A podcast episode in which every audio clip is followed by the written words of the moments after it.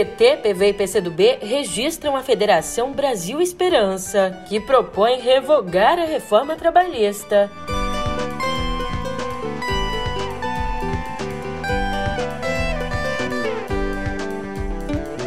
E o Ministério Público Federal pede que o WhatsApp adie o aumento dos grupos para 2023.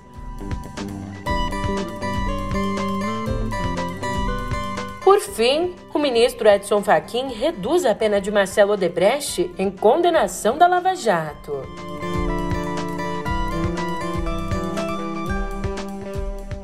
Um ótimo dia, uma ótima tarde, uma ótima noite para você. Eu sou a Julia Keck e vem cá. Como é que você tá, hein?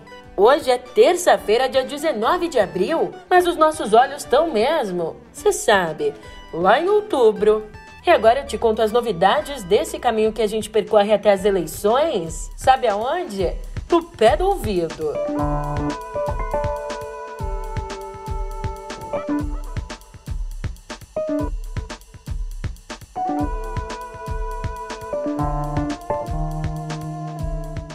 Presta atenção! A revogação, ou seja, a anulação da reforma da Previdência e do teto de gastos públicos, vai ser parte do programa da Federação Brasil Esperança. A federação que reúne aí o PT, o PV e o PCdoB e que foi registrada ontem na Justiça Eleitoral.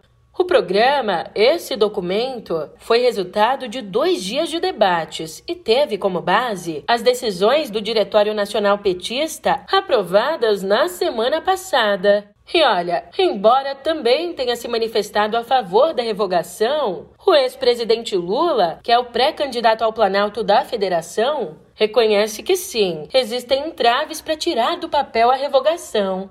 E também ontem, o Diretório Nacional do PSOL aprovou a formação de uma federação com a Rede Sustentabilidade. A notícia foi dada pelo senador Randolph Rodrigues.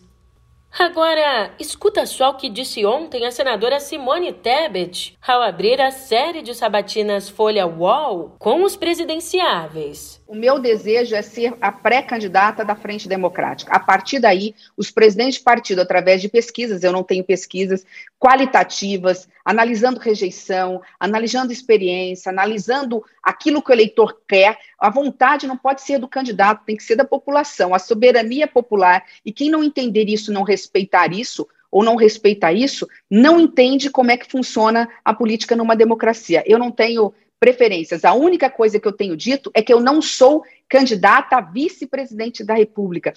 Vou estar no palanque do Centro Democrático, vou segurar a bandeira, vou entregar santinho, vou defender até o último dia a importância do Centro Democrático ir para o segundo turno e ganhar as eleições. Se eu não pontuar a ponto de ser a cabeça de chapa, eu não vou ajudar sendo vice. Então, eu abro mão para que outros possam ser, e eu vou estar nesse palanque como cabo eleitoral. É, segundo ela, abrir mão da pré-candidatura diminuiria o espaço das mulheres na política. Ainda Simone Tebet enfatizou que o partido dela, o MDB, mais o PSDB, o União Brasil e o Cidadania, vão anunciar daqui a um mês a chapa de consenso da terceira via. Além disso, reagindo à tentativa de parte dos caciques do MDB de fritá-la, a senadora disse que o partido vai acabar se fragmentando sem uma candidatura própria. Ela também prometeu, se eleita, acabar com o orçamento secreto com uma canetada. Bom, o próximo sabatinado amanhã será Ciro Gomes, do PDT. Falando no Ciro, o Ciro disse ontem que, com a saída do Sérgio Moro da disputa, fica superada a única restrição que tinha para negociar com os partidos da chamada Terceira Via. Ele até revelou que se encontrou na semana passada com os dois principais dirigentes do União Brasil, o Luciano Bivar e o ACM Neto. Ainda olhando para as eleições, se depender aí do Ministério Público Federal, o recurso do WhatsApp que permite grupos de até 2.500 integrantes vai demorar ainda mais tempo para chegar aqui no Brasil. Para você entender, o órgão enviou um ofício à empresa, ao WhatsApp, pedindo que, em vez de lançar essa ferramenta chamada Comunidades aqui no Brasil, logo depois das eleições, como foi acordado com o TSE, ele apenas libere a ferramenta no ano que vem. Os procuradores consideram que existe o risco de viralização de informações falsas, um risco que, na avaliação deles, é capaz de prejudicar a participação política dos brasileiros. Aqui, o Ministério Público Federal cita como exemplo a invasão do Capitólio por apoiadores de Donald Trump que ficaram inconformados com a derrota para Joe Biden nas eleições americanas. Agora, escuta só esse recado. Olá, eu sou Pedro Dória. A gente a gente fala muito que Bolsonaro, se reeleito, vai acabar com a democracia brasileira, não é? Mas você sabe por quê? O novo ponto de partida já está no ar no YouTube do Meio.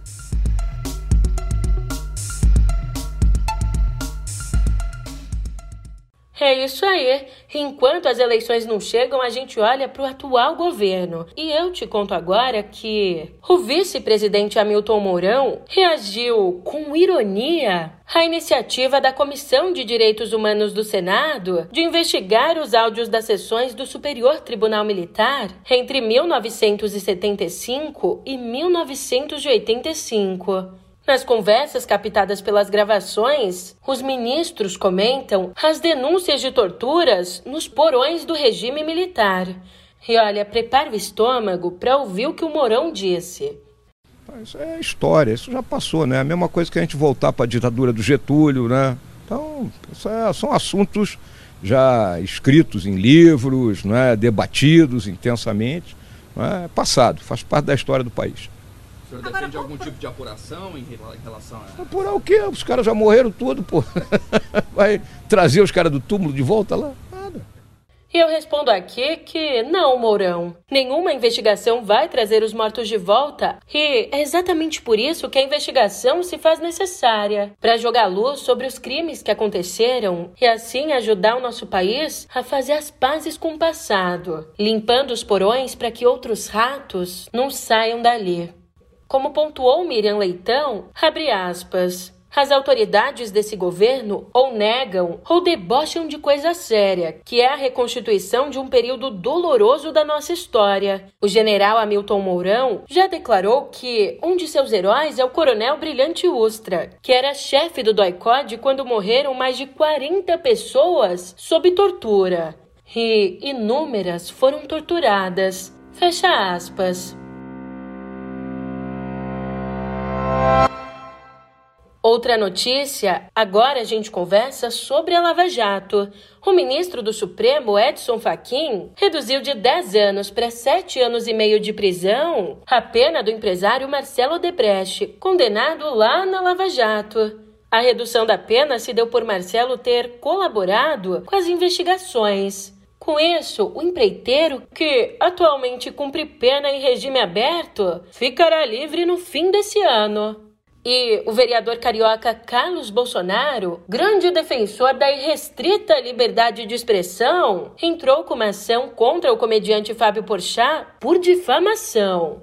Em um tweet crítico ao presidente Jair Bolsonaro, Porchat usou a expressão abre aspas, frisando abre aspas aqui porque eu não quero ser alvo de ação. Bom, o artista usou a expressão, abre aspas, seus filhos corruptos, o que motivou o processo. O Porchat ainda não se manifestou.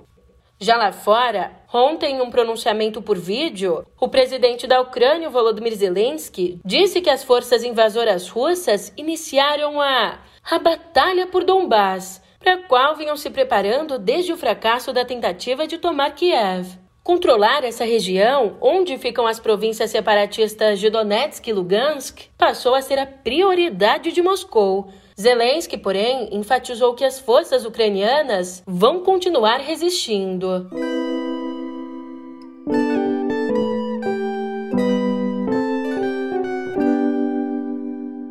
O ministro da Saúde, Marcelo Queiroga, disse ontem que o fim da emergência em saúde pública de importância nacional para a Covid não vai interromper as políticas públicas da área. Essa medida deve ser assinada até o fim dessa semana e então entrará em vigor 30 dias depois. Durante esse período, deve ser feita uma triagem, uma transição das mais de 170 portarias ligadas exatamente à situação de emergência em saúde pública, incluindo aí transferência de recursos e habilitação de leitos. Aliás, o ministro também quer manter as políticas de telesaúde que foram adotadas na pandemia. E, atendendo a um pedido do Ministério, agora a Anvisa está revisando a vigência das normas editadas pela agência durante o período de emergência em saúde pública. Entre outras medidas que devem ser prorrogadas estão as autorizações emergenciais para vacinas e remédios e também a liberação de autotestes em farmácias. Mudando de assunto, ontem a polícia do Paraná prendeu um suspeito de dar apoio logístico ao grupo de 30 criminosos armados que atacaram a cidade de Guarapuava na noite de domingo. Durante a ação do bando, moradores foram obrigados a ficar no meio da rua como escudos humanos e carros foram incendiados para obstruir as saídas do batalhão da PM. No total, três pessoas ficaram feridas, sendo dois policiais e um civil. Mesmo assim, os bandidos não conseguiram chegar ao cofre da empresa de segurança alvo do ataque. E ainda abandonaram parte do armamento. Até agora, ninguém foi preso. E já que o assunto é violência, de acordo com um relatório divulgado ontem pela Comissão Pastoral da Terra, ligada à Conferência Nacional dos Bispos do Brasil, Bom, de acordo com o levantamento, entre 2019 e o ano passado, 2021, o Brasil registrou 4.087 conflitos no campo. Esse número coloca o governo Bolsonaro como recordista desse tipo de enfrentamento desde a redemocratização. O mesmo documento aponta que, no ano passado, houve 35 assassinatos devido a conflitos no campo, uma alta de 75% em relação aos 20 assassinatos de 2020. Ainda, cerca de 25% dos incidentes aconteceram em terras indígenas.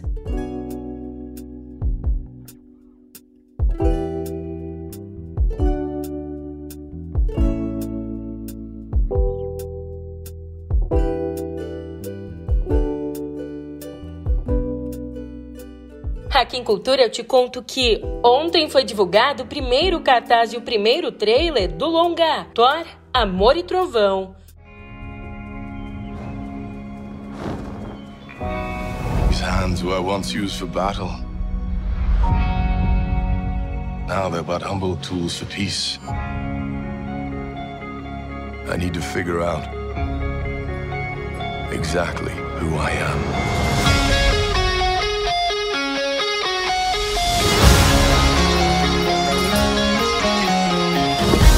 To choose my own path. Live in the moment.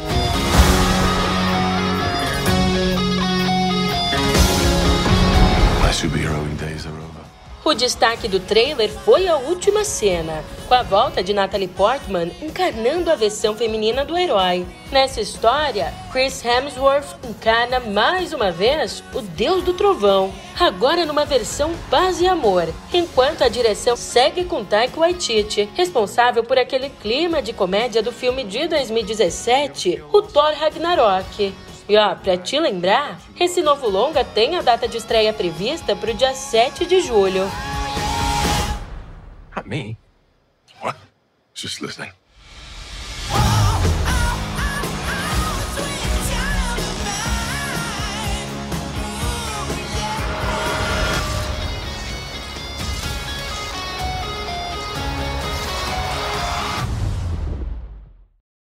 Agora, olha só essa novidade. Escalados como as atrações principais do Rock in Rio, Iron Maiden e Coldplay anunciaram ontem, de forma separada, outros shows pelo Brasil. O veterano sexteto inglês de heavy metal, que encerra a noite de abertura do Rock in Rio no dia 2 de setembro, também vai tocar em Curitiba antes do festival, no dia 27 de agosto, e em Ribeirão Preto no dia 30 de agosto. Já depois do Rock in Rio, o Iron Maiden vai tocar em São Paulo, no dia 4 de setembro. Os ingressos para esses shows começam a ser vendidos no dia 28, é, já nesse dia 28. E prepara o bolso que eles podem chegar a salgadíssimos R$ 1.200. Para você entender, esse valor mais alto de 1.200 é o preço do camarote na pedreira Paulo Leminski, em Curitiba. You'll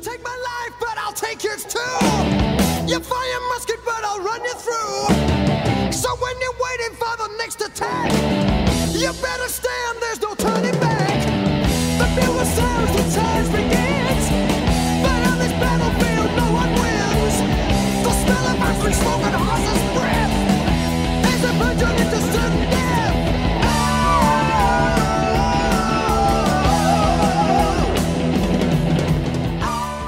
Coldplay, por sua vez, decidiu ampliar a turnê brasileira e decidiu isso após seus dois shows em São Paulo e um show no Rio terem os ingressos esgotados. E olha, esgotados na velocidade da luz. Portanto, ontem foram anunciadas mais uma apresentação no Rio, no dia 12 de outubro, e outra em São Paulo, no dia 18. Os locais de apresentação são os mesmos dos shows esgotados. No Rio, o show extra acontece no Engenhão e em São Paulo, no Allianz Parque.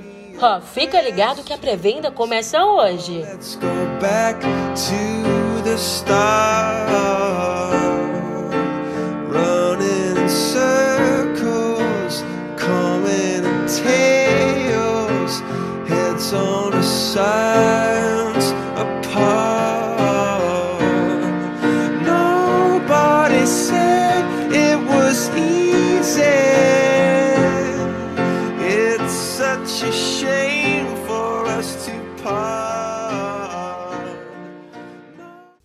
escuta essa. Uma ópera tendo como barítono José Bonifácio, como soprano a Imperatriz Leopoldina e, ainda contando na orquestra, com um cavaquinho e um batalhão de percussionistas. Bom, esse é o projeto que o maestro Jorge Antunes, pioneiro da música eletroacústica brasileira nos anos 60, tem preparado para a comemoração do bicentenário da independência, comemoração que acontece esse ano. A obra chamada Leopoldina, feita em parceria com o libretista Gerson Vale, pretende contar a separação do Brasil e de Portugal pela ótica da princesa austríaca, que seria a nossa primeira imperatriz. Como você pode imaginar, vários teatros já manifestaram interesse em receber a ópera, mas as dimensões do projeto exigem que todas as restrições impostas pela Covid já tenham sido suspensas.